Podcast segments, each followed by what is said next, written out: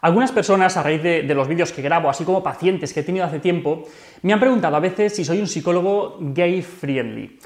Este es un término que, a veces se utiliza para referirse a lugares, políticas, personas, empresas, instituciones, lo que sea, que simpatizan con las personas LGTB y que se esfuerzan de una manera activa mm, por crear un ambiente amigable hacia ellas. A ver si os puedo explicar un poco mi postura al respecto.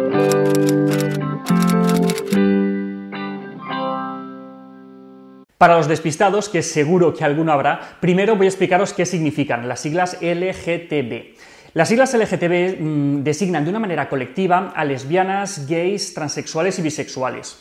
Utilizar estas siglas, en vez de hablar de la comunidad gay u otros conceptos que antes se utilizaban, sirve para subrayar la diversidad de las diferentes orientaciones sexuales y identidades de género. Para empezar, os recuerdo que no soy muy amigo de las etiquetas, no me gusta aplicarlas a los niños, pero tampoco me gusta aplicarlas a los mayores y, y desde luego que no me gusta etiquetarme a mí mismo.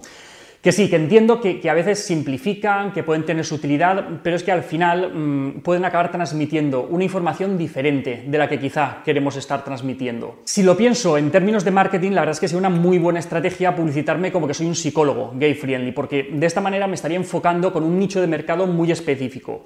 De hecho, mm, fue un paciente gay hace mucho tiempo que, me lo recomendó hace años, que me dijo, oye, pues quizá te podías publicitar como, un psicólogo gay friendly porque a veces nos cuesta encontrar gente que, pues, que nos pueda tratar bien, que no nos intente curar. Al principio me pareció una buena idea, sobre todo por eso, porque es que hay gente por ahí que pretende curarles de este supuesto problema que es tener una orientación o una identidad sexual distinta de la mayoritaria. Pero luego mm, lo pensé con más detenimiento y la verdad es que no me acabó de gustar tanto la idea, porque en sí misma mm, al final puede llegar a implicar una discriminación. Es una etiqueta que puede ser útil en algunos contextos muy, muy determinados, pero es que en otros es, innecesaria. Por ejemplo, para una discoteca, para un local de copas o, para algún otro negocio en el que quieran que se les encuentre bajo esa denominación, ¿no? Pues para eso puede ser útil. Que también es verdad que en el pasado, pues la homosexualidad se consideraba como una enfermedad, que, algo que, debía tratarse. Pero es que hoy en día los profesionales de la salud mental es que estamos todos de acuerdo en que la homosexualidad no es ninguna enfermedad, no es un trastorno mental ni, ningún tipo de, problema emocional. Pero es que no siempre ha sido así. En 1973, eh, la Asociación Americana de Psiquiatría es cuando eliminó la homosexualidad del manual en el que se recogen los trastornos mentales, el DSM, en 1973, es decir, hace cuatro días. Pues dos años después, la, Asociación Americana de Psicología pues, apoyó esta medida. Al final estuvieron los dos de acuerdo. Desde entonces, las dos asociaciones eh, solicitan a todos los profesionales de la salud mental, psicólogos, psiquiatras, que ayuden, que contribuyan a eliminar este estigma por el que muchas personas asocian homosexualidad con una enfermedad mental. Con el tema de la identidad de género ha pasado algo muy parecido, pero bastante tiempo más tarde. El despatologizar esa identidad de género distinta a la asignada no ha sido algo que se ha producido hasta hace prácticamente cuatro días. Es decir, hasta, hasta hace muy poco, en el DSM-4, que era el último manual eh, que estaba vigente hasta hace muy poquito, se hablaba del trastorno de identidad de género.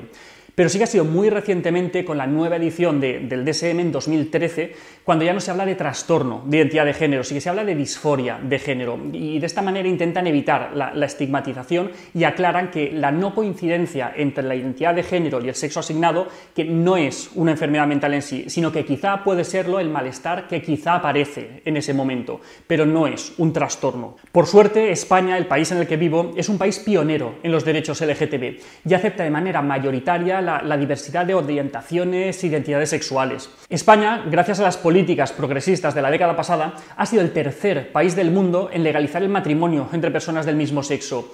Y a día de hoy existe una, aceptación amplísima hacia la diversidad entre toda la población. Pero bueno, en resumen, que si pusiera que soy un psicólogo gay friendly, mm, pues la es que no veo el motivo por el que no debería poner que soy muchas otras cosas, como por ejemplo mujer friendly, mm, hombre friendly, eh, titulados sin estudios de pueblo, de capi, latino, negro, conservador, pobre, que catalán, vasco, murciano, lo que sea, un montón de mm, friendlies que al final son absurdeces.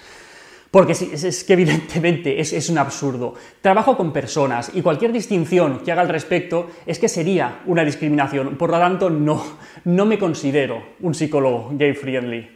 Y hasta aquí otra píldora de psicología. Espero que os haya aclarado un poco qué es lo que pienso al respecto de todo esto. Y además, pues espero haberos transmitido un poquito pues, cómo ha sido el proceso ¿no? de dejar de considerar patológicas cosas que hoy en día ya consideramos que son normales y que nunca deberíamos haber considerado como un problema. Si tenéis cualquier tema que queréis sugerirme que trate aquí, podéis escribirme a píldoras sin acento albertosoler.es. La semana que viene, más. Un saludo.